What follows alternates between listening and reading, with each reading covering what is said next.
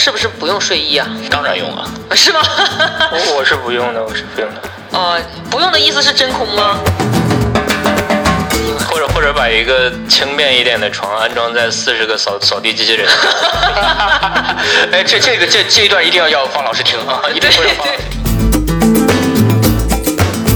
睡前进行一些有男女朋友可以进行的事情，它是很助眠的一件事情。一个人怎么进行啊？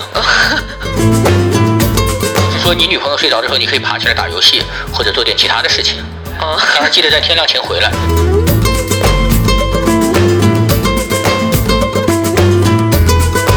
好，大家好，这里是环形时间的第十一期，我是好奇宝宝锤锤。然后我们今天这一期呢，也是我们的二零二一的新年系列节目当中一期，所以我们这期呢会讨论一些非常非常非常重要的内容，就是我们希望在新的一年里面，大家都可以能够有一个正确的方式来对待失眠这个全人类的没有办法逃避的问题。所以今天呢，我们请来了两位有着截然不同失眠经历的两位呃调教失眠代师啊。这第一位是大家好，我是看病只去中日医院的日系青年小邱。大家好，我是被生物钟套牢的鸡仔。这个节目开始的时候，我想问一个问题，因为实际上我本人是一个从不失眠的人。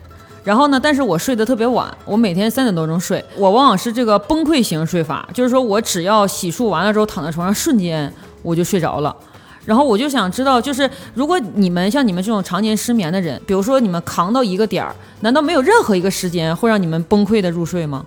不会啊，你这种睡眠方式对我来说是一种特异功能。我们是差不多的，我也是崩溃型失眠法，但是我会在崩溃的时候再扛一扛。但你一旦扛过了这个门槛儿，你是不是就完全失效了？嗯，对，有可能吧，也不一定。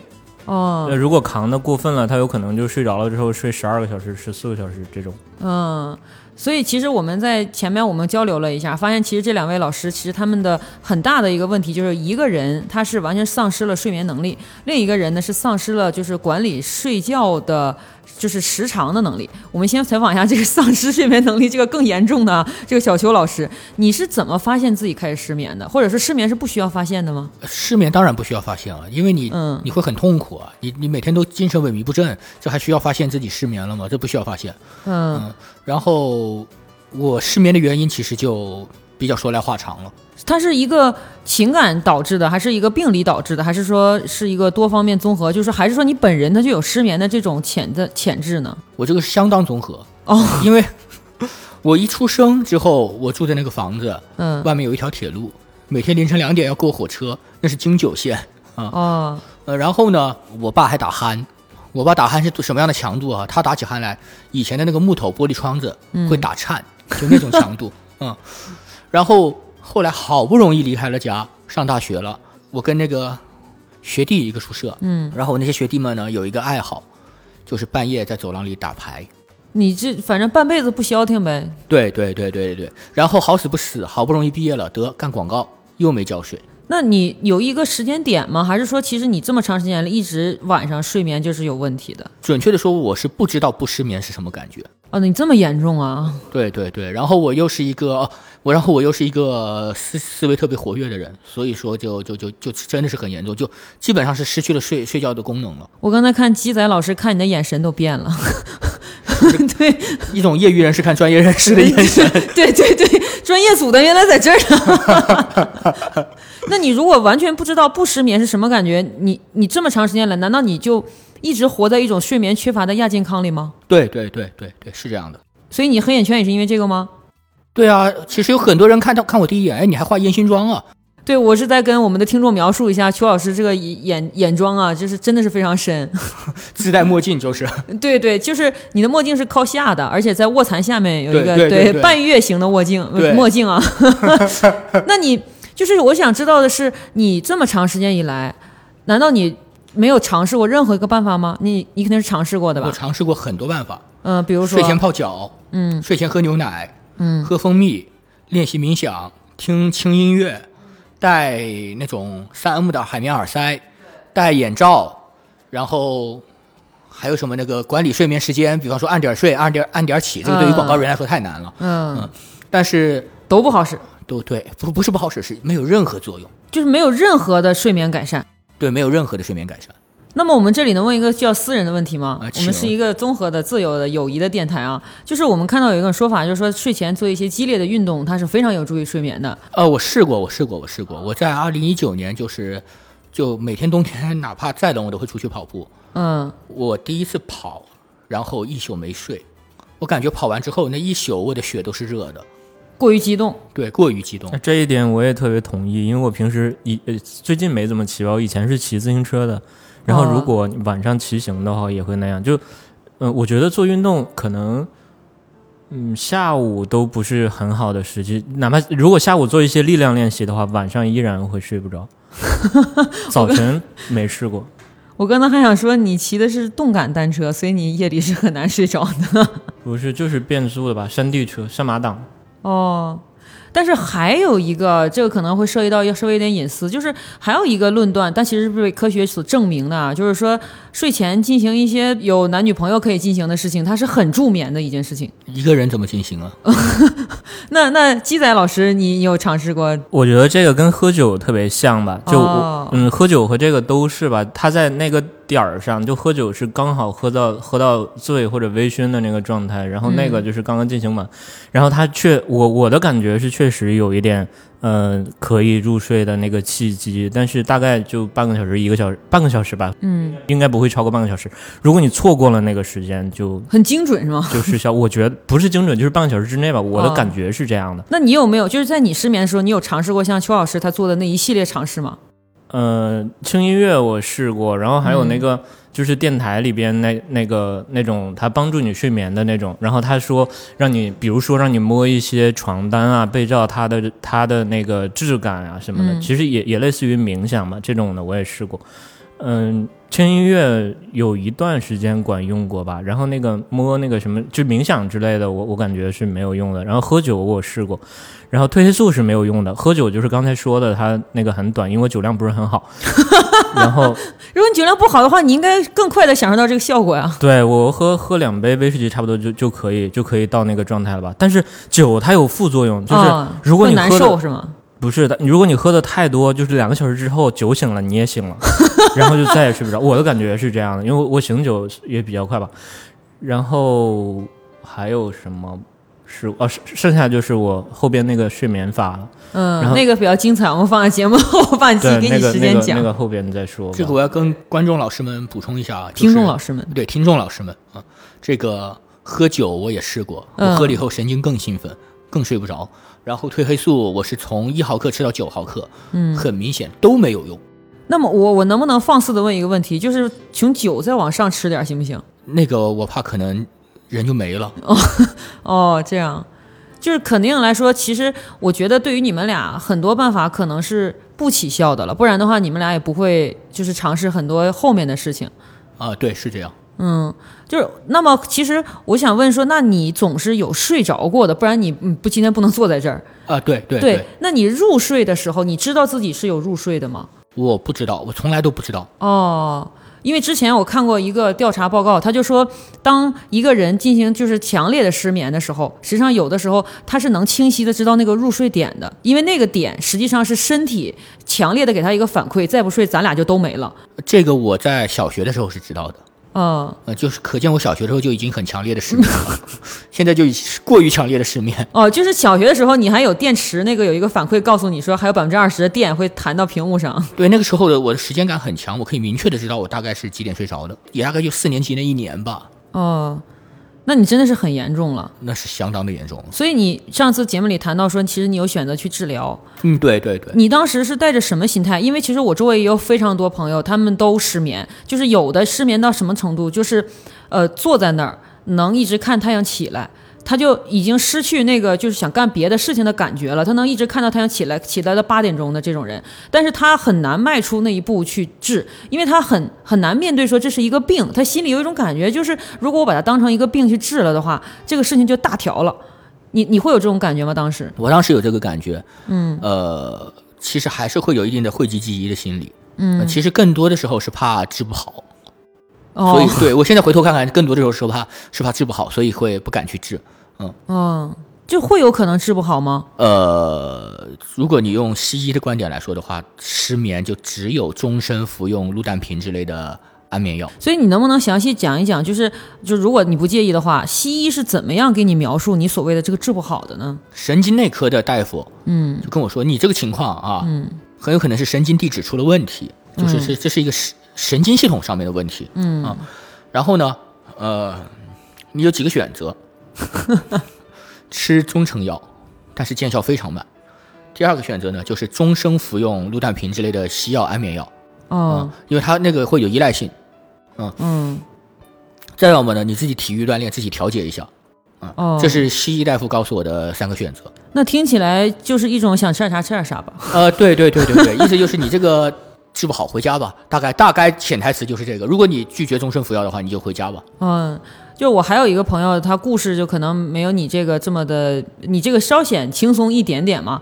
但我又有一个朋友，就是他是长时间是无法入睡，后来呢，他去看大夫之后得到的一个结果其实是出乎他意料的，因为他是中度抑郁。就是中度抑郁，不是重度，中度抑郁的他就是他没有表现出心情的问题。他说可能每个人的症状不一样，他当时表现就是强烈的失眠。所以大夫跟他说，你来的时间其实还是很好的，因为你及时的可以开始从治疗抑郁的方向去把你这个睡眠扭转过来。啊，后来他开始吃一些就是，呃，就是抑制他那个神经中枢产生那个让人抑抑制的那个，就是一种一种激素的那种药，啊然后他的他的失眠就改善了。就本质上，他当时说，其实他是呃鼓起了很大勇气去看的，嗯但是他没有想到得到的这个结果是这样的。你当时有想过这个问题吗？我当时明确的知道我有抑郁，而且我同时明确的知道我是失眠引起的抑郁，而不是抑郁引起的失眠。哦啊，这个这个我是明确的知道的。嗯，嗯，季仔老师，你当时就是当你有的时候睡不着的时候，你会考虑过这是你情绪的问题带来的吗？还是说纯生理的？呃，我我有考虑过，我刚才也刚想插话，就是嗯嗯，我觉得是很多时候就失眠是容易引起一些抑郁情绪的。我跟一个也是学心理学的朋友也聊过这个，我我测过一个，就是他们说是很专业的一个一个测试呃人格和心理的那样一个问卷吧，叫 P 什么 F，说我也有一点轻度抑郁吧，但是我我认为，嗯，抑郁那个。这个东西，反正这可能因为我是轻度抑郁，我觉得你不不相信它有可能就会没有，然后就是因为我觉得抑郁情绪它有一点心理暗示在里边。如果嗯你本来心情就不是很好，但是你又时刻提醒自己我有抑郁症，那你就会更抑郁。然后嗯，我的就我的情我我我我感觉我偏向于他们所所说的那个躁郁症吧，因为有的时候是抑郁，就整个人很低落，但，有的时候又过分的兴奋。它应该就不单单是抑郁，我我觉得是这样。哦，就是其实对于你们俩来讲，还是有往深了去思考这个事情的，是吗？对对，因为毕竟已经睡眠这个事情已经造成了一定的麻烦。嗯。所以邱老师，你后来治好的经历，就是你是怎么样想到投入祖国怀抱的呢？呃，这个是这样的，对，首先跟听众老爷们报个喜啊，小小邱已经失眠痊愈了。他已经不咳嗽了。对对对对，他已经不咳嗽了，列对列宁同志不咳嗽了。这个是这样，当时其实也是没有办法。嗯，我当呃当时我从西医神经内科出来，嗯，然后吃了大概小半年的他那个中成药，呃，和你们想象的一样，没有任何作用。不是他，他不仅没有任何作用，他也没有任何副作用。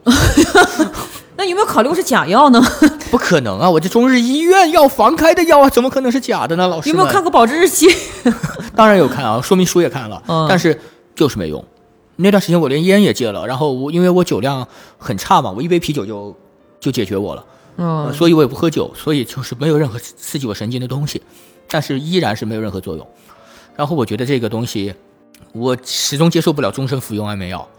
呃，对这个地方，其实我有想问过你，就是比如说我去看，然后他跟我说你这个很难治好，因为因为我是一个相信医生的人，我就想说那我就和他共存吧，嗯，那那就吃呗。嗯，你为什么会有这么强烈的？你问的很好，那年我才三十岁，就是要是五十了就无所谓了，是吗？呃，不，要是六十四了我就无所谓了，哦反正还有再熬一年就退休了。嗯，对，我还要工作，我还要加班，对吧？所以，所以是接受不了终生服用安眠药的。嗯，然后我想，中成药它没有效果，那就呃试试中药吧。排除法。嗯，对对对对。如果如果中药没有用，我可能会试一下亚马逊巫医啊。哦，那你也可以尝试，比如说被对打一下，就是有很多人被打昏也能睡着。嗯昏迷和睡眠还是不同的生理机制吧，应该。嗯然后继续讲啊，因为我是日系男孩嘛，我看病只去中日医院，然后我又去了中日医院的中医科内科，然后人家那个大夫和西医的大夫就态度就完全不一样。嗯啊，往那一坐，根本就不说你这个东西治不好啊。像你这样情况的年轻人很多，啊，不是什么大问题。先表明他有一个很大的数据库 对，对，来，我给你开副药，你回去自己买个煎药壶自己煎。啊，还不是煎好的，你可以选择代煎，但是自己煎一般效果更好。为什么？是这样的，是这样的，我买的那个店的煎药壶啊，它是，呃，第一遍煎一个一个半小时，第二遍煎一个小时，所以它煎出来的那个药是非常浓郁的。哦，但是如果是代煎的话，它是二十分钟就给你煎好了。这个从中药的角度上来讲啊，哦从中药的理论上来讲，它是不一样的。哦，有一种感觉就是特仑苏和普通牛奶是吗？啊，对，就是这个，就是这个，就是不是就一个所药多，一个水多。对，或者是手工产品跟那个流水线产品的区别。对对，就是不一样。这就是粤菜里面的老卤老汤。对，烘焙的就是不一样。对对对对对对对，就是不同。嗯嗯，然后当时我是抱着试一试的心态去的，嗯然后没想到，没想到啊，呃，我喝到现在大概将近有一年吧，嗯，没想到三个月，哎，我能睡着了。但是三个月的时候呢，我还是必须到点睡，我必须十点钟躺在床上，这样我可以赶在十一点的时候睡着。哎，你看你这个经历就和鸡仔老师非常像。鸡仔老师也提供过一个论据，就是说他必须在这个点儿入睡，错过了这个点儿，他就跟睡眠拜拜了。对，但是呢，随着我坚持服药，到我吃到半年的时候，也就是两个、三个月、六个月的时候，嗯，只要是晚上，我往那一躺，半个小时之内我就可以睡着。那鸡仔老师，你现在能跨越十一点这个这个坎儿了吗？我不能，我大部分时间不能。那就刚才说那个睡眠方法的时候，我还最近得到了一个有助睡眠的办法，就是看《信条》。我觉得《信条》那个电影就特别助眠，就是尤其是赶在他一段激烈的呃动作戏之后，他就会站出一个人来场，来大段大段的跟人解释前因后果。那个时候我比较比较好睡吧。那个《信条》这个电影，我大概。给了我三天的睡眠时间嘛，我分成三天去看这部电影。你有没有考虑过是因为诺兰呢，还是因为不是诺兰，我还挺喜欢，尤其他蝙蝠侠，我我反复看了好多遍呢。嗯嗯？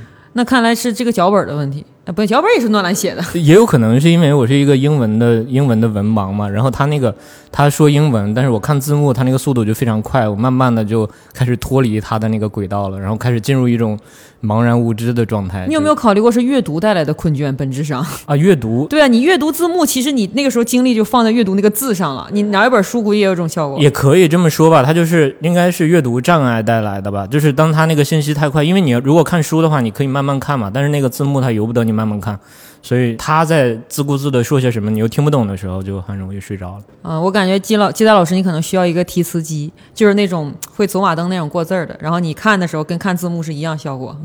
我觉得有可能，我下去可以试一下。哎，我们会持续监测你这个结果啊。嗯、我建议，如果是鸡仔老师是这个阅读流的话，我建议你试试数学书。哦，对对，这个我也有感觉，就是我没有试过数学啊，就是呃，因为有一些工作或者你必须去处理的事情是你不愿意处理，但是又不得不处理的，然后你把这个事情拿到晚上睡觉之前去处理，然后就会处理着处理着就睡着了。啊，嗯，也是。其实，这听起来是一种对九九六的反抗，对，可以算是。就是非常叛逆的睡着，叛逆到就是反抗自己身体原有的那个生物钟。对，其实用睡眠去逃避一些什么，然后睡眠就变成了最优解。哎，嗯，是一个新观点啊。呃，我们第一次价值上在这里了。我觉得你是不是要跟大家解释一下，我们公司其实是不搞九九六的？呃，对，是是不搞，我们完全，我们是非常反对以及抵制九九六的。我们只是用这个代名词，一种工作状态啊。对我们的考勤都是凭良心的。对，对的，都是摸着良心打卡，然后再摸着良心去写那个你今天到几点钟那种。对对对，所以你你吃了这个中药版本的特仑苏之后，然后你然后你六个月之后你不就好了吗？那你为什么吃了这么长时间？就你因为好像你现在是还在吃吗？呃，我觉得这个还需要巩固一下，因为我现在还会偶发失眠。那你没有考虑过这是一种上瘾吗？这我可以明确的告诉你，不是一种上瘾，因为那个，嗯，我国庆七天乐，嗯，在客户那出差出了十几天，没吃药，对，没有药，照样睡得倍儿香。证明他其实这个药不是说这个药起作用，是药真的对你的身体产生了改变。对，是这样。那你现在能体会到正常人的睡觉了吗？说实话，长这么大第一次体会到，可能刨除婴儿时期啊，你你能明显的知道这是有什么不同吗？当然有不同了。嗯，就是你知道自己是正常的睡着了，而不是说因为你的身体实在实在太疲劳了，它必须强制关机一会儿，这里面有很大的差距。但是好像我在知乎上看到有人就是问，就说他们是很疲惫的睡着之后，他能感觉到做的梦都和普通睡眠不一样。我睡觉不做梦，从来不做。嗯就是我有过这种体会，就是我特别特别累的时候，我是不做梦的；但是我正常时间入睡的时候，我是会做梦的，就感觉好像我的系统内存得到了释放之后，它会干点别的事儿。对，就但是他就是全部被占用，然后马上要释放的时候，他是做不了梦，他就没有这个内存去干别的事情。我的感觉是，可能人可能睡眠浅的时候容易做梦，但是我睡眠浅的时候我也不做梦，我睡眠浅就会进入一种半睡半醒的状态，比方说嗯自己听到自己的呼噜声，并且被自己的呼噜声吵醒。你说到这个睡眠浅啊，就是这个基代老师也跟我们分享过一个很棒的办法。这个办法上一次在我们新年好物的时候，他有简略分享过，所以今天可以让基代老师给我们讲讲他这个办法的完整版，就是非常缜密，而且好像需要步骤还挺多的。然后这个办法是从我在网上查的一个睡眠法，然后升级换代来的，然后 是你主动升级的吗？对我我我来升级的。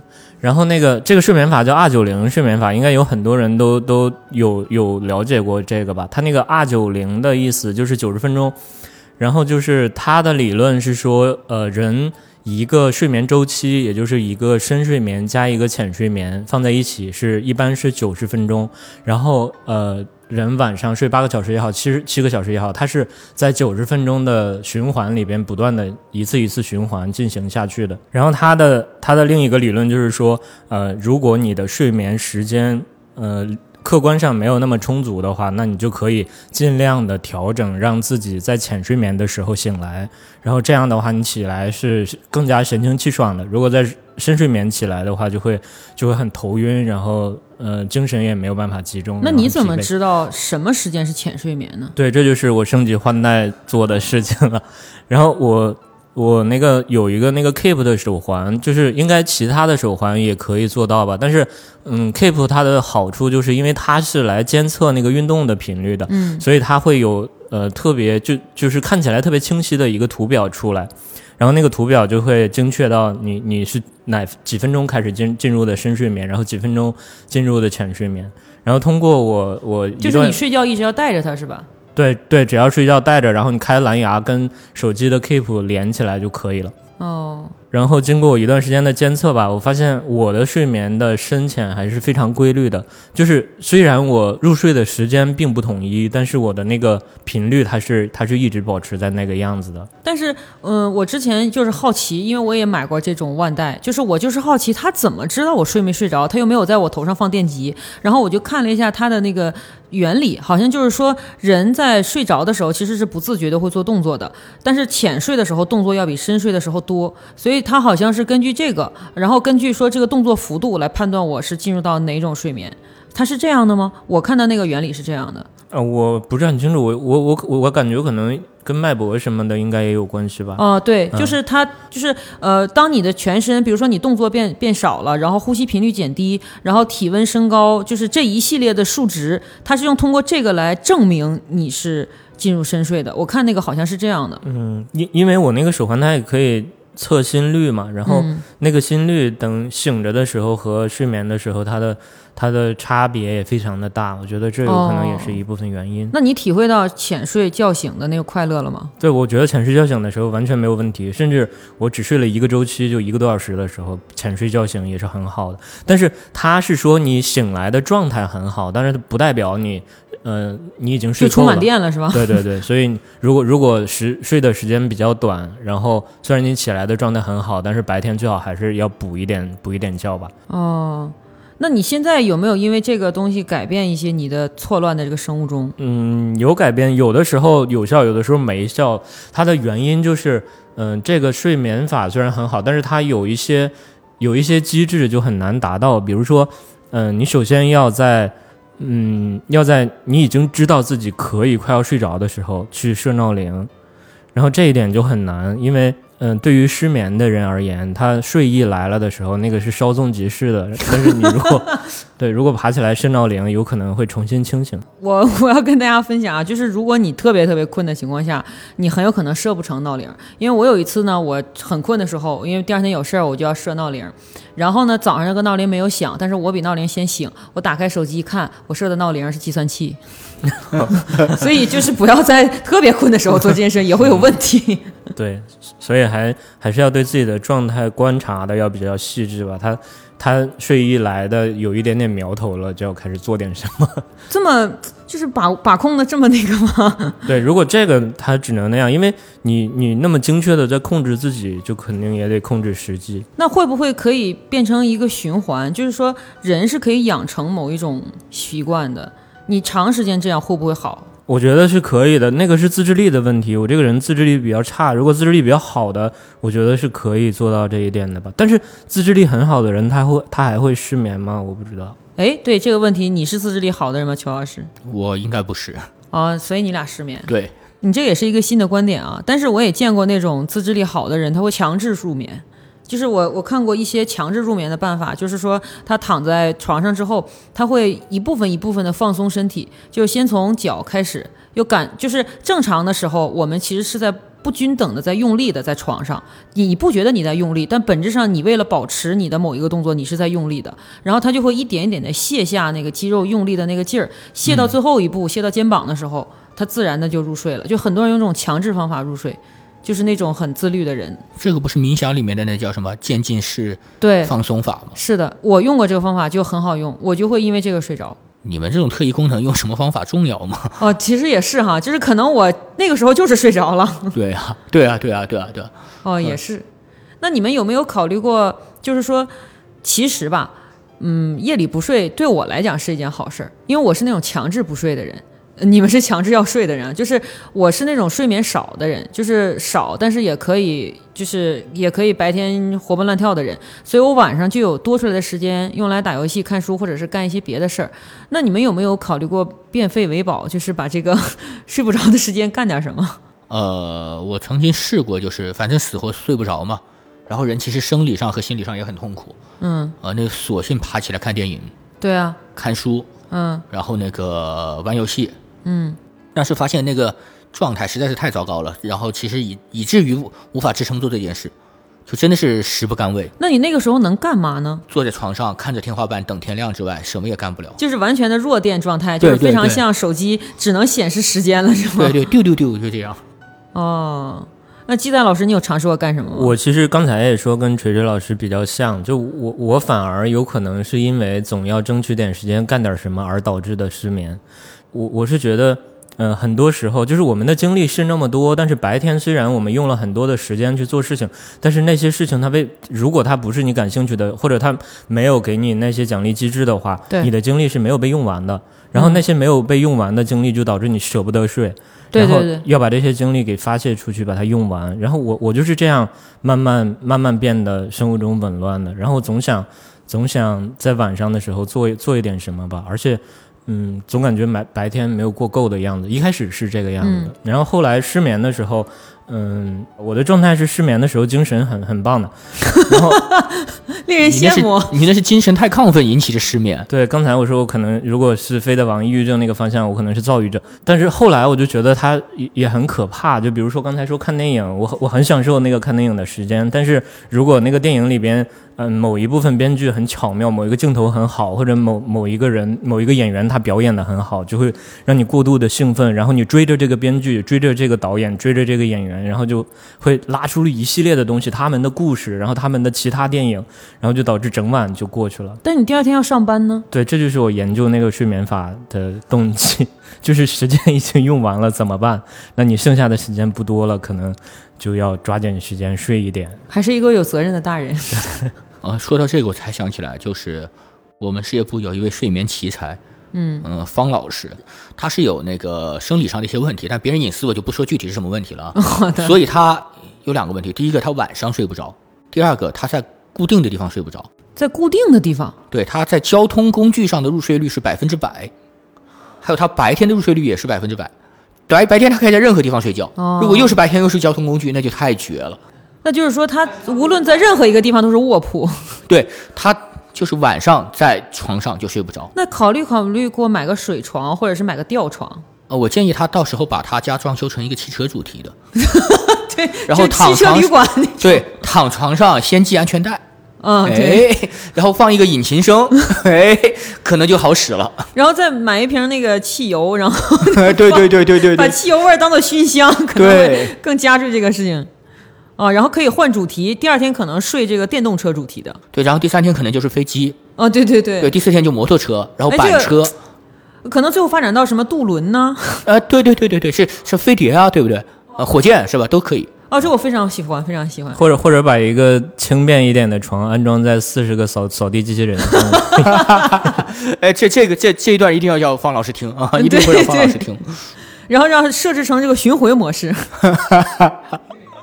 然后然后让他媳妇儿穿一个空姐的衣服，嗯就这个听起来话题有一些其他走向了，列车长列车长，但这个很棒，因为我也会有这个可能性，就是我坐飞机和坐火车都可以当成卧铺来坐。呃那这个对我来说也是特异功能，哦，我在交通工具上也睡不着。就是交通工具给我一种感觉，它带着一种韵律感，这种韵律就是那种让你入睡的一种波，就是我接收这种波，我就感觉非常非常的困。我们在讨论什么玄学吗？是吸引力法则吗？但但是真的是这种感觉，就是说我在旅行中读了某一本书，我在机场，我在哪儿读一本书，但我只要把这本书打开，然后在飞机上就会睡着，然后在火车上就会不省人事。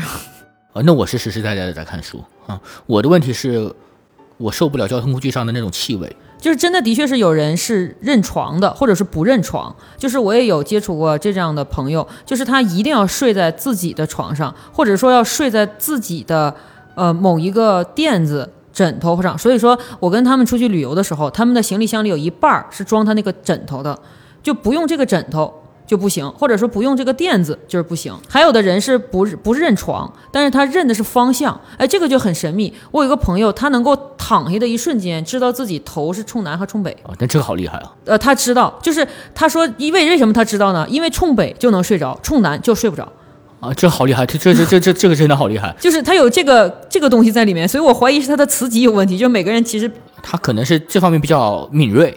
对，所以他他的失眠是什么？就是当他去出差的时候，或者是有有必要不能睡在自己家里的时候，然后那个家的床呢又是不是这个方向的，他就非常难受。他又没有办法改变这个床，他尝试过下床倒着睡，或者说在床上直接倒一个方向也不行，这个床的方向必须是那个方向才行。就也有人是这样失眠的。那我这个我这个跟他有点相反，我是只爱陌生床。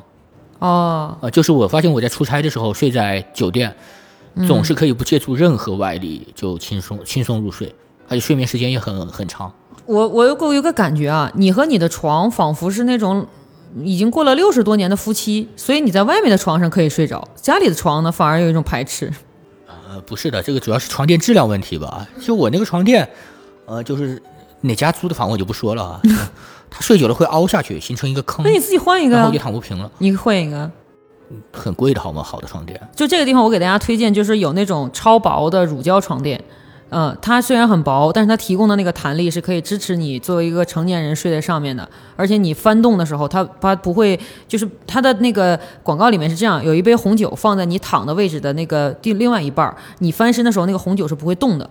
就是它的那个震动传导其实是非常低的，所以推荐大家，如果是真的有认床的话，可以买一个这个床垫。然后不管你是租房还是自己的家也好，实际上它是很可以解决一些问题的。而且你可以买乳胶枕。其实我是很容易入睡的人，但是我会发现乳胶枕更容易入睡，就是躺下就会睡着。那我就给大家推荐一下独立袋装床垫，这个和乳胶床垫都一样，都很好啊。嗯，但是具体选择哪个看你的预算。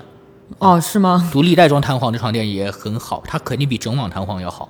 嗯，对，就这里跟大家普及一下什么叫做独立的带状弹簧，就是说，因为我们正常床垫，如果你把它平着割开的话，你会发现它很多弹簧是连着的，是一根儿一根儿钢缆，然后它拧成无数个劲儿，平摊在整个床垫里面。然后独立钢独立的那个弹簧，实际上就你会你把床平着割开，会发现里面有很多个呃柱状的小袋子，每一个小袋子里面都是一根独立的钢杆。对，就是那个独立袋状弹簧的广告也是那样的。这个人在翻身，旁边放一杯红酒没有问题。啊、大家看，看来这是一个通用的广告内容。就是说，你女朋友睡着之后，你可以爬起来打游戏，或者做点其他的事情。嗯当然记得在天亮前回来。嗯，对，呃，这也可以啊。那如果说我们就就谈到说这个睡眠睡不着的时间里面，你们有尝试过，就是说有一种有些情绪吗？就是有有之前不是有个很好笑的那个就梗，就是网易云嘛，呃，十二点到了，我要开始网易云了。你们睡不着的时候会产生情绪吗？我当然会啊，我会产生一种非常沮丧、悲观、绝望、厌世，就真是那句“生而为人，我很抱歉”的那种情绪。真的这么难受吗？真的会那么难受，非常难受。嗯，我会吧。我觉得失眠的人应该都特别特别孤独吧。然后他那个时候想到的事情或者他嗯得到的信息没有办法及时的跟人分享。嗯，我觉得那个失眠更严重的是，嗯，他觉得他跟别就是觉得跟别人不太一样，然后就会很自责。我觉得自责是非常非常可怕的事情。为什么呢？因为就就失眠不是你的错呀。但是影响了我，我影响了很多事情啊。哦，你是为影响的后续的事情感到内疚。对，然后或者预见到明天可能会影响后续的事情感到内疚。哦，其实本质上是一种焦虑引发的内疚。对我很焦虑。就是如果知道明天没有那么多要紧的事儿，或者明天干脆就没事儿啊，那没关系，那简直 那简直就是享受失眠了。哦，那本质上你还是一个有责任心的大人。你作为一个大人的心理在失眠，对，可以这么说吧。虽然有责任心，但是还是耽误了很多事情。嗯，邱老师，你会感到孤独吗？我不太容易感到孤独，一个不孤独的体质是吗？对对对，就是就是，或者是说我很早的时候就学会了怎么怎么怎么忽略孤独吧。嗯，因为刚才基仔老师说孤独，其实也有很多人就是会在知乎上写，就是说他们会觉得，呃，你不睡觉的这段时间里面，是其实他感受到的那个就不叫孤独，是是一种不同，是一种不一样，就是他没有办法感受到别人相同的感受了。他觉得这种不同让他产生的孤独，就比如说别人都在这个时间可以入睡，第二天可以享受一个很好的清晨，然后可以在早上迎着阳光的时间，他刷牙洗脸，然后进行一系列就是那种就是人类正常的那种清晨仪式感。但是他们有一些人他就说我没有办法体会这种东西了，因为那个时间段我就会被身体所迫昏睡在床上。他们有的人就是说很很难过，就是没有看见过真正的日出，没有看见过真正的早上，嗯，然后就醒来很可能就是下午，因为他的睡眠时间很可能是从五点钟开始的，嗯，那个时候可能天还没有完全亮，然后他睡昏睡了，然后可能下午他才会起来。就有些人是完全用这种生物钟去活着，他觉得孤独有的时候来自于他没有办法享受跟大家看到同样的世界，也有那种人。那他别睡。熬到第二天不就可以体验了吗？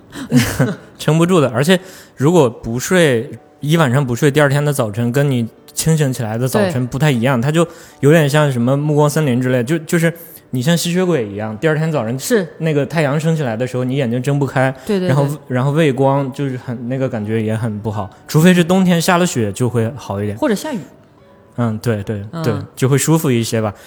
然后我我刚才也很同意刚才锤锤老师说的那种那种孤独，他就是跟别人不太同频，然后然后本身一个人就很多艺术家他自卑也是这样的原因，就是他跟别人不一样，人就会产生孤独感，就是嗯，因为人可能是一个群居动物吧，我们的设定就会就是要跟别人一样，然后我我我之前。这个问题困扰了很长时间，直到我看了一个美剧，然后是《绝命毒师》，很多人 对很多人都应该看过。它里边那个小粉，他因为自己的一些过失，导致了他女朋友吸毒死掉了。嗯，然后，然后他就有一段时间特别的颓废，他把自己的那个很好的屋子拿来跟很多人吸毒用，然后他整个就。整个就在颓废吧，就在自我毁灭一样。然后美国不是有很多那种互助会嘛，他就参加了一个那个互助会。然后那个里边主持这个互助会的那个人跟他说过一句话，就是他也那个人也是因为自己的一些过失导致了自己的女儿去世了。就他说无论如何你要原谅自己，哪怕你是一个坏人，那你就承认我是一个坏人，你就是这样存在的。就是这是做做就是你。处事的第一步就是要原谅自己，无论你做了什么。如果你是个坏人，你就接接受自己是坏人；如果你是个渣男，你就接受自己是渣男。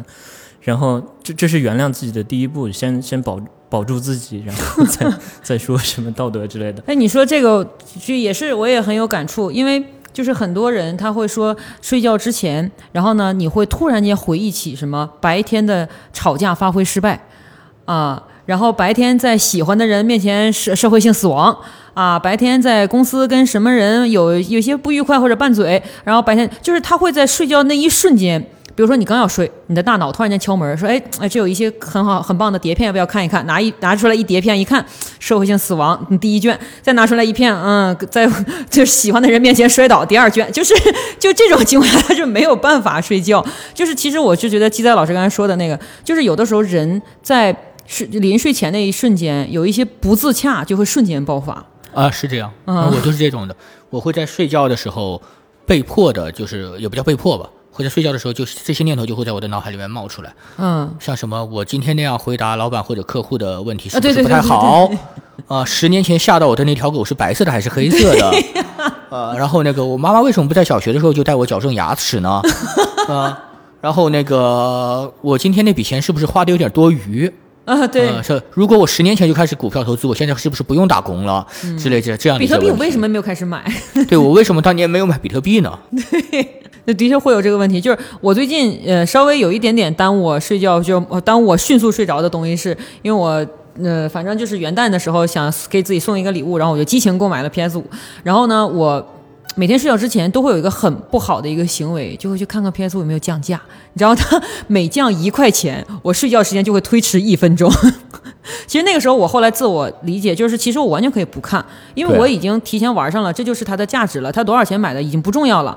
但是那个时候，其实我我深深的体会，我当时其实是一种不自洽，因为其实本质上我还是对我花高价去买它的这个行为不太认同。对你对本质上还是不太不太认同的，因为你没有就是说真正的享受 PS 五，或者是有可能你 P 你玩的还是太少了。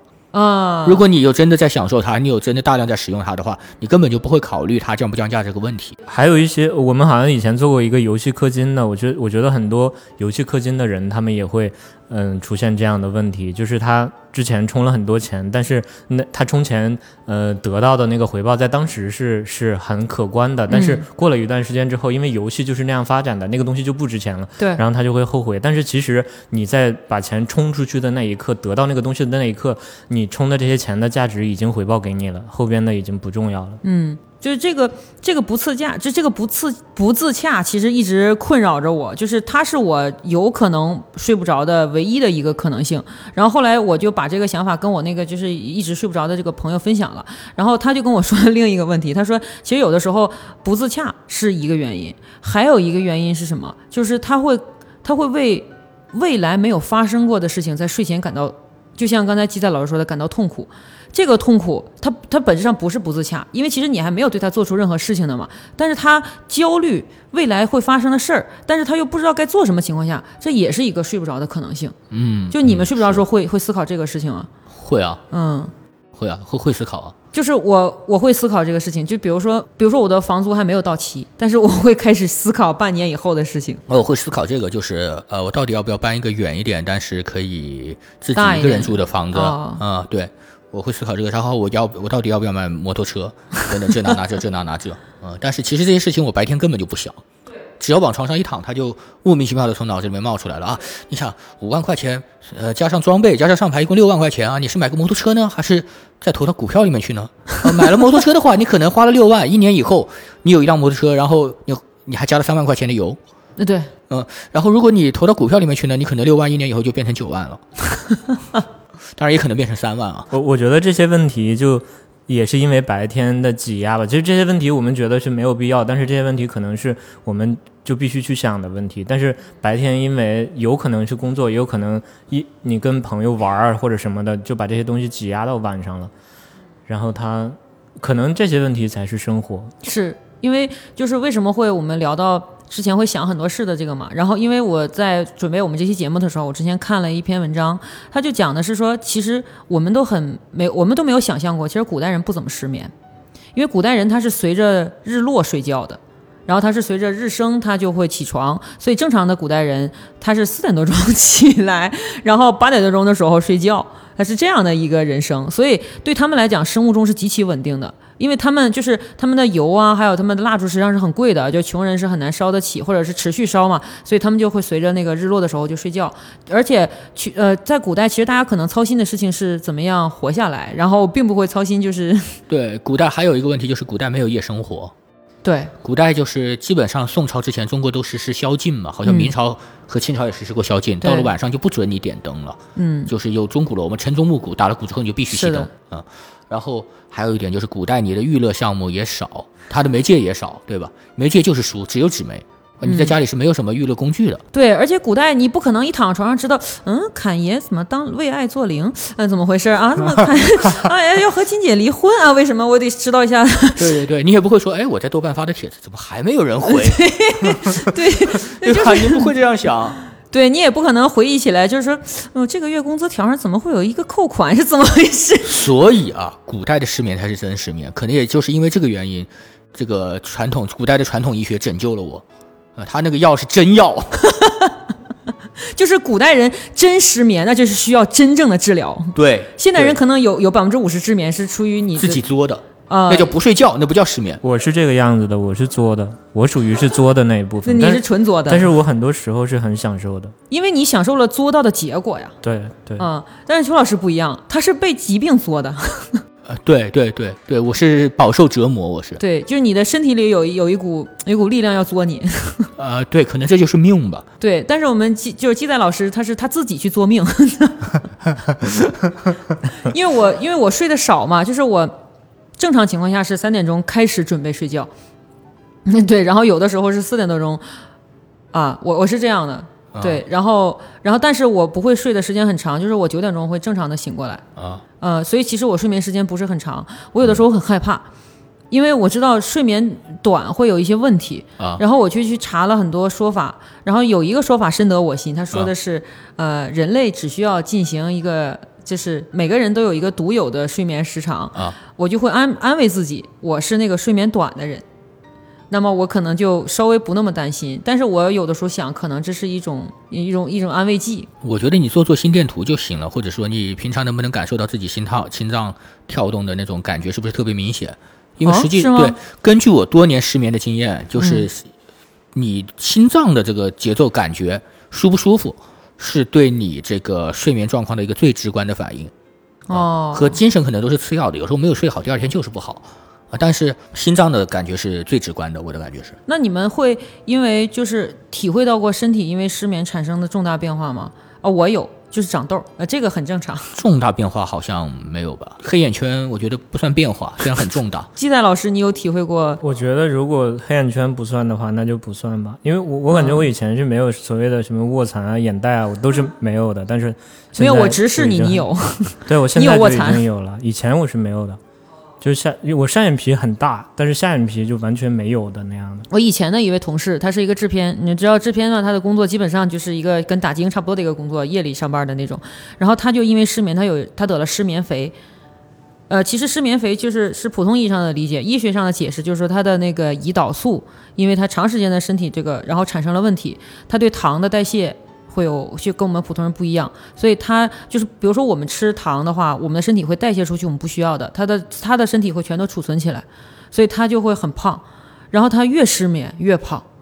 然后他如果大夫跟他说你要调整到正常的这个睡眠的话，你会怎么样呢？就是你还会胖，因为你调整到正常睡眠之后，你的身体发现你在变好，然后呢，身体就会开始往正常的机能去运作，然后你的胰岛可能会工作的更带劲。哦，那这个这不是命中注定的胖吗？对，所以说他就说怎么样才能够不胖呢？就是大量的运动。啊，是只有这样，而且必须是大量的有氧运动。对，大量的，而且是不间断的，就是不可能说我运动一周，下周不能。呃，不，你跑不掉的。是的，而且它必须保证这个运动量是一致的。就比如说今天我动了一个小时，第二天动、动了两个小时的话，那这两个小时这天很可能会产生一个反弹，因为它多出来那一个小时会导致它更摄入更多的食物。是是，其实它其实它可能需要增一点肌，啊、有这种可能性。把代谢拉高一点。嗯，所以说，如果你们没有体会过，就是这个睡眠对身体的影响，你们有体会过睡眠对情绪的影响吗？有啊，嗯，呃，我觉得睡眠导致我的这个智力严重的下降，然后智力严重的下降导致我的这个情绪的感知力也严重的下降，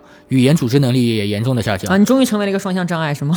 呃，所以，我终于成为一个无法建立亲密关系的人。不，你今天其实一直在探讨一件事情，就是你为什么没有女朋友？没有啊，没有探讨，我只在复述这个事实啊。哦，那基代老师，你会有这个会你会感到这个困扰吗？我觉得反应反应速度的下降是有的，然后记忆力的下降是有啊，很明显吗？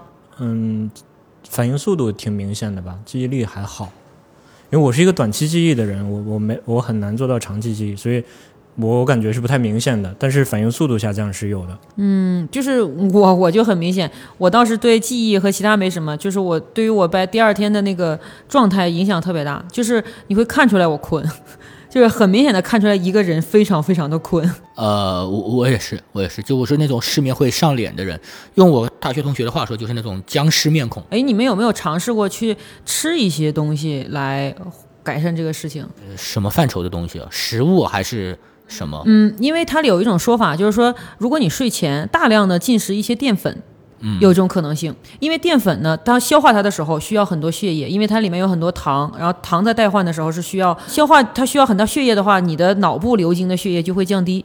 这样的话，你会感到稍微有一点缺氧。脑部感到缺氧的时候，其实会产生困倦感，因为有的人会尝试这种大量淀粉进食，在睡前，呃，带来困意。但那不是很容易胖吗？是，就很多事情那都是有副作用的嘛。但是这个能够能够感受，因为我有段时间晚上特别饿，我就晚上经常吃面包，我就很明显有这种感觉。这个这个我我的感觉是这样啊，就是我是那种不管你多困，只要我往那儿一倒，马上就精神了。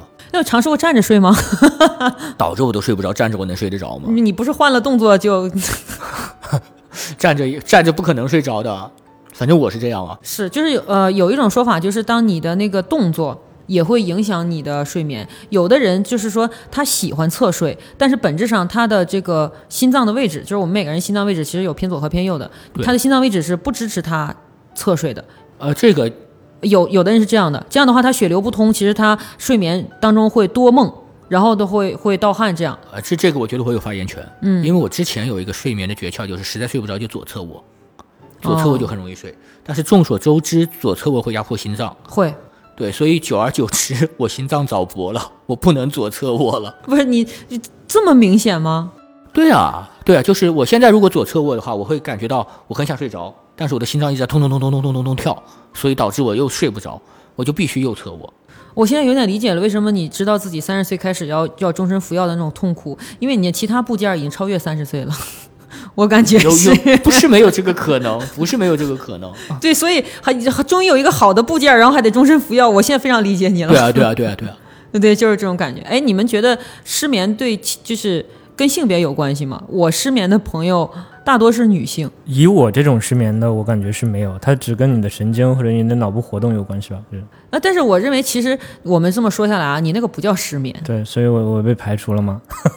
对，我也觉得吉哥基仔老师那个应该叫熬夜。他吉老师那个叫，可以这么说。呃混合型熬夜，就是有有一个半自动和一个半被动。但是其实我的问题就是，我我是这种原因导致的失眠，但是也就是我刚才讲述的那些情况，都是我在享受熬夜的过程嘛。但是有的时候我其实也不享受啊，那我也想早睡，但是已经没有办法了。我怀疑就是你把你自己过成了那个一个 loop，就是一个循环，对，有可能你不可能突然间打败这个循环。就是小邱老师，你难道没有想想用过这种这种美好的人生吗？就是你你有没有尝试自己去改变自己的生物钟？改变什么？比如说尝试少睡一点儿。我你有没有监测过这件事儿？就是有的人他就是天生多睡，有的人是天生少睡，有的人是可能睡觉在某一个时间段就可以。就是因为有一种调查，就是说有的人午睡是能得到最大休息的。我是天生多睡的那种。你已经监测过了是吗？对，我知道自己是天生天生多睡的那种，就是我一旦睡着，就是必须十个小时以上。那你其实就是这个职业对你来讲，其实影响还挺大的。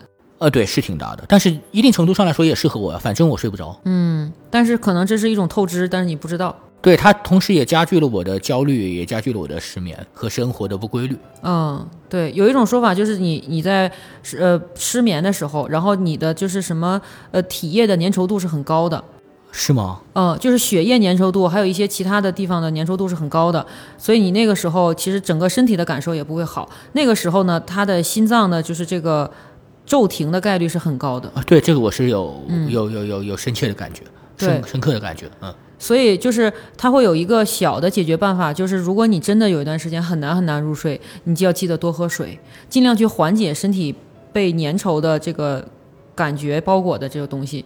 多喝水之后，血液流速会稍微加快一点，然后呢，你的心脏可能会就是摄取到更多的那什么，它就不会说。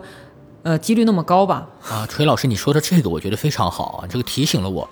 呃，这个虽然这个祖国伟大的传统智慧中医拯救了我的这个睡眠啊，但是不得不说啊，它那个方子有一个副作用，嗯，就是它里面有一味药是利尿的，哦，所以导致了我现在只能睡八个小时。就是每天早上叫醒你们的可能是梦想，但是叫醒我的是膀胱。但是你可以再回来呀。睡回笼觉是吗？对啊，我不会睡回笼觉，我睡回笼觉睡不着。那鸡仔老师你能吗？我我如果睡够了就不能，没睡够就能。就是我醒来之后，脑子就会开始有不同的、不停的冒出各种念头，所以我是没法睡回笼觉。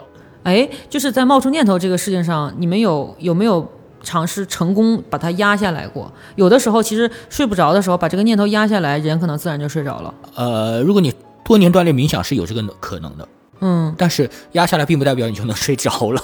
难道你会进入一种什么都不想，但是就是不困也不睡的状态吗？就比方说你压制它十分钟，嗯第十一分钟它又冒出来了。对我的感觉也是压不住的，我我而且我就是这样的人吧，就是那个，而且你压它又压不下去，然后你又你又不能尽情的去想那个事儿，然后你又睡不着那个状态，太 太痛苦了，简直就什么都干不成。而且我觉得你压制念头，你的你的思维其实是高频活动的，它不是一个很放松的状态。哦，是的，对，对，你是高频活动的，你在在高频活动的这个时候，你是不可能睡着的。然后一旦你放松了，嗯那么放松才可以睡着嘛，对吧？嗯，一旦你放松了，那些念头又又会冒出来，又会填补那个高频的那个空白。哦，对，我的感受是这样，也可能是我冥想的水平不高。哦，我尝试过各种各样的冥想，就是从最一开始只播放音乐，到最后它会引导你眼前应该出现什么东西。我反而觉得冥想是非常不适合我，就是正常情况下我会很快入睡，但我一旦开始冥想，这个脑子就不会停下来了。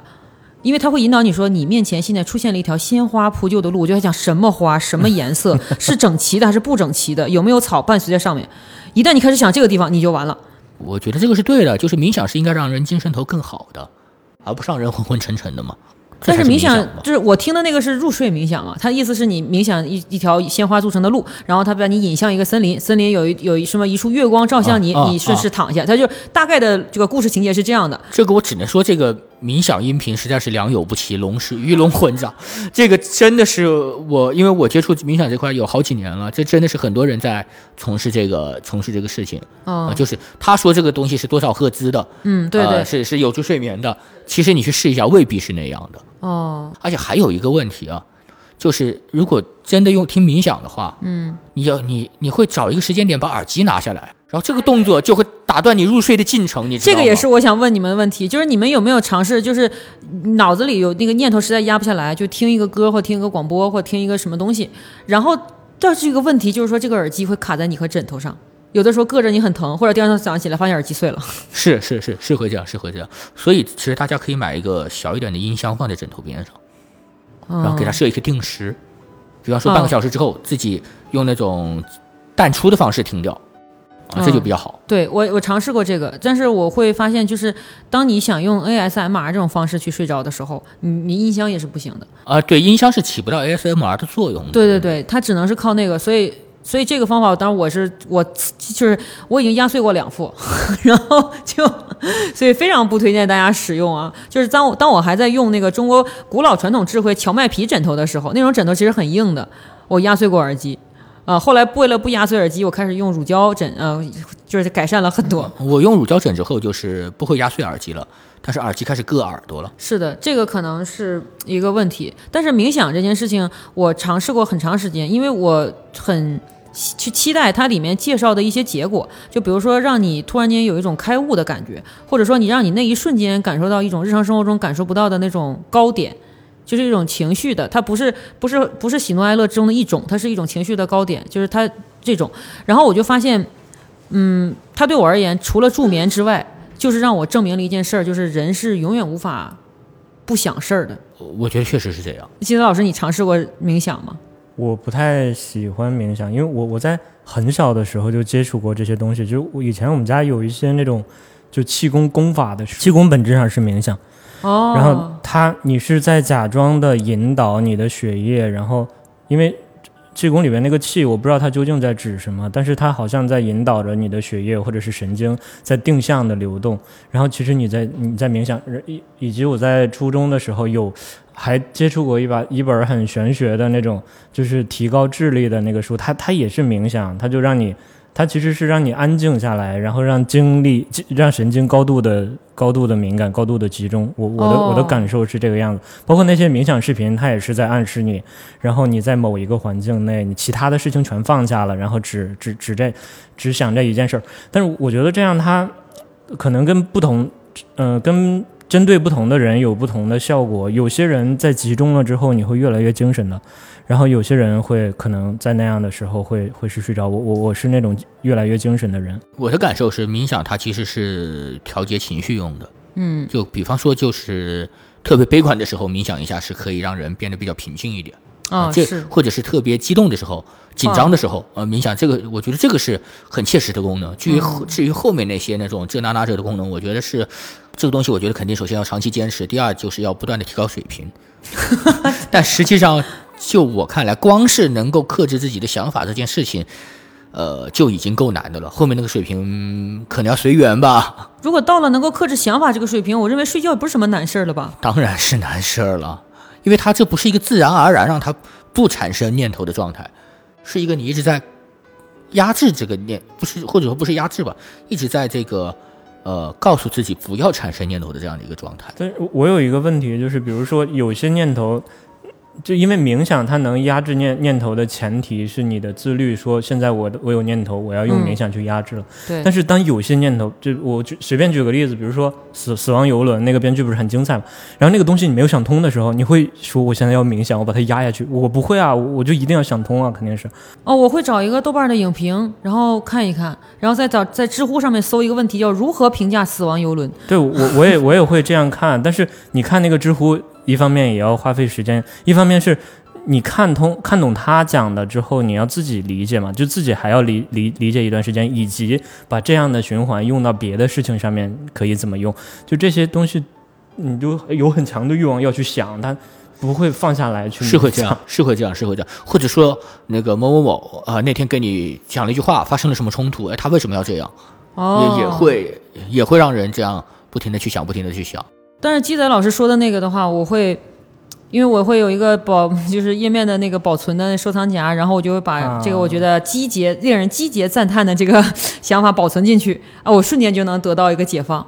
啊，这也是一个好的办法吧。虽然放放放进收藏夹有可能就会打入冷宫，但是他在那一时刻就就解放了自己，好像。对，因为也有一种入眠的办法，就是说它其实非常非常简单，它完全不需要任何冥想和其他道具，它就是你就反复告诉自己，今天要做的事儿做完了。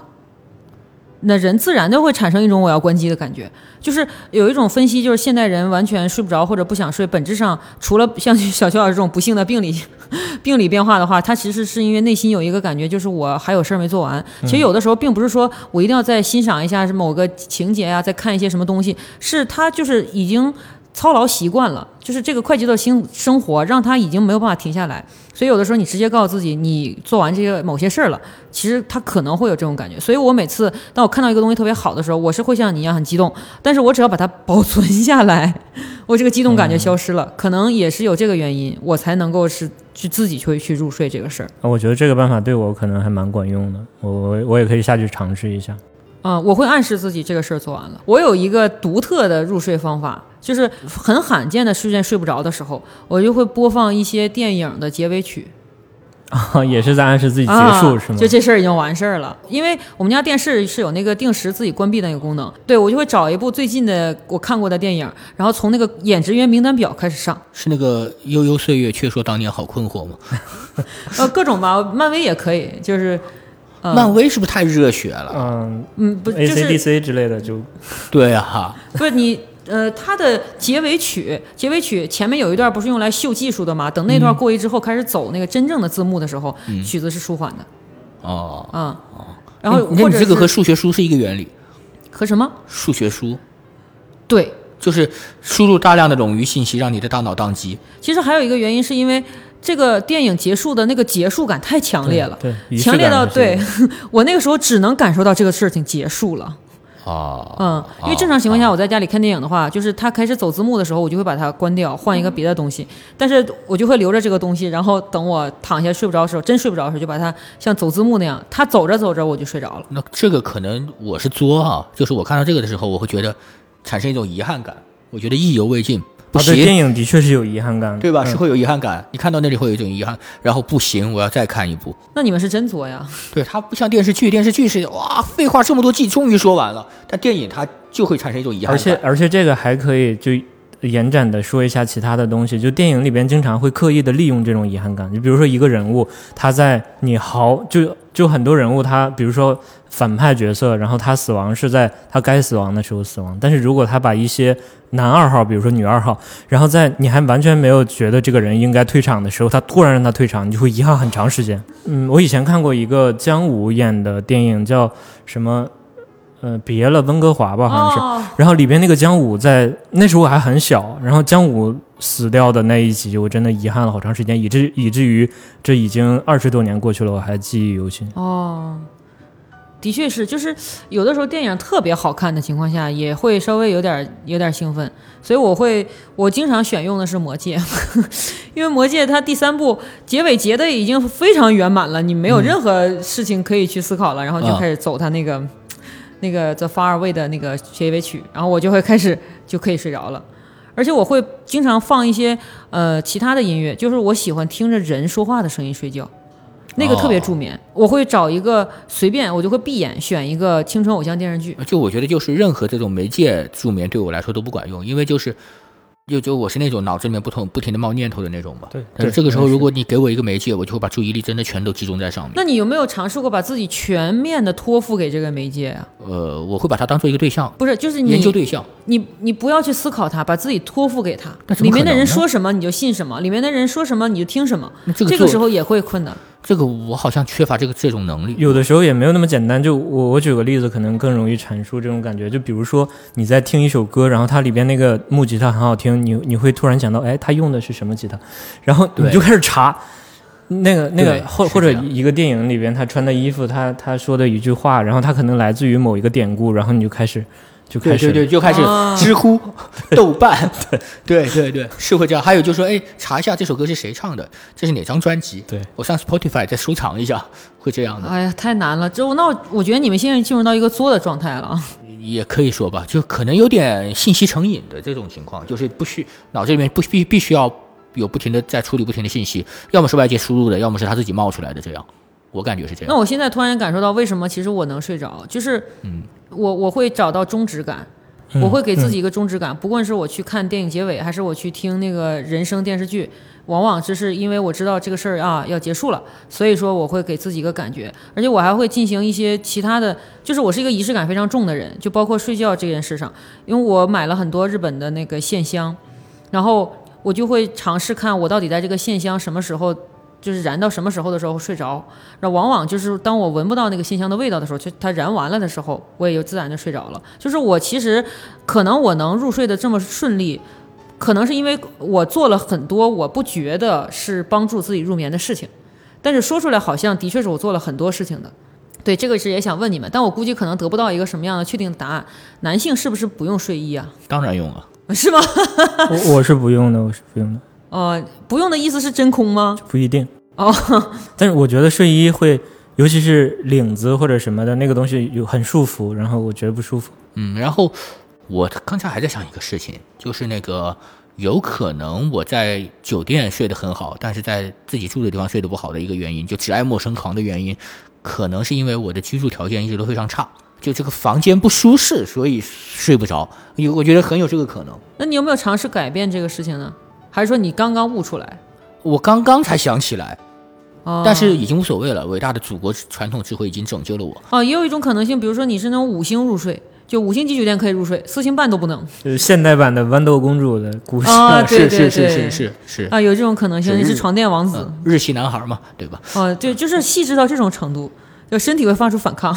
对，讲究。哦，明白了，的确是这种感觉。我就不认床，我什么都不认，就是我我只会我只会认我睡前做的那些准备，包括如果我去别的地方住的话，我睡前也会做这一系列准备，然后我就能迅速的睡着。你就没有睡过那种不那么整洁的地方吗？呃，就是其实你自己的家也可以不那么整洁，没法整洁那是。这个我也无所谓，因为就是呃我自己搬家的时候，然后因为你要准备第二天就是工人来拿东西，然后你有很多东西没有地方放，你就只能放在床上。我和一大堆碟片也一起睡过，和一大堆书也一起睡过，啊、这也没有什么问题。哦，也是。我回想自己上大学的时候，我和三个臭脚大汉一起睡过，好像也没什么问题，对呀、就只不过是到三点才能睡着而已。就是可能我是觉得，我们所谓的失眠，有一部分原因是像邱老师这种病理性的，这是非常遗憾的啊。但好在你现在康复了，还有一部分原因，其实可能更多的人是像鸡仔老师这种，就是不愿意睡，嗯，作舍不得睡。对，然后作出了一个并不是特分完美的结果，但是他 对他他快乐并作着，但是我觉得你应该也不会停止作。我我会停止。我刚才前半段可能可能一直在，嗯、好像说我很享受这个过程，但是那我我那段时我我刚才一直在阐述是我失眠形成的原因，我现在已经在想办法控制它了吧。而且我还发现一个问题，就是你在做的过程中，虽然你很快乐，然后你觉得你得到了很多信息，但是那那些信息全部都浅尝辄止，哪怕你冒冒出来的那些念头都得不到一个结果，因为你没办法爬起来去执行它。然后他到第二天早晨醒来的时候，你会面对一些新的状况，这些状况导致你就更把那那些东东西抛之脑后，然后它没有结果的是，所以你只是快乐，但并没有结果。我我我觉得刚才锤锤老师说那个给自己一个按就结束了的感觉还是蛮好的，就只不过，嗯，你可能用的方法有或者是片尾曲或者是什么样子，我我觉得那个有可能很管用，就是一个心理暗示，说我今天已经结束了，寿终正寝。就是我有一段时间更加变态的，就是我有一个 BOSS 一直打不过，就是一个游戏，我每天想睡觉之前去打一下试试，打不过，哎呀，可我肯定打不过，就是我的心态就是已经哎打不过打不过，但是有一天突然间打过了。兴奋睡不着了，打过了之后，这个游戏就开始往下进行了呀。啊当我当我放下手柄的时候，早上六点钟，就是我我当时完全没想到我会打过他。我每天都是冲着那个 boss 去，我的意思是你告诉我的挫败，然后我今天结束我去睡觉。结果当时打过了，然后就其实我建议所有的这个听众老爷们都不要再都不要作了，还有包括我们节目里的二位老师，就是嗯可能作久了，它就会变成一种病理性的。嗯，最后我们可以就是每个人都介绍一个你现在觉得最有效，或者是说最有意义分享的一个关于失眠的一个办法嘛。然后我觉得一个就是说，不管你睡觉之前干什么事儿，但是如果说你本人是一个有仪式感这种爱好的人的话，我的建议你是你睡觉之前尽量安排一些仪式感，因为仪式感它是一个过程，它是会有结束的。当仪式感结束的时候，你自然而然的就体会到这个结束，就是 down 这个感觉了。你可能自然的会寻找到一种身体释放给你的信号，说既然咱们都结束了，那咱们也就睡觉吧。这是我的一个建议。嗯我的建议就是中医，啊，我我的建议我刚才已经说过了吧，就一个是一个是我那个睡眠法，一个是原谅自己，这个价值依旧在上面啊，都没有下来过，要原谅自己。要原谅自己。就其实原谅自己不是针对失眠的，是针对抑郁症的，一定要原谅自己。你是一个什么样的人，就承认你就是那样的人，先原谅自己，再说别的其。实就是接受事实嘛，对吧？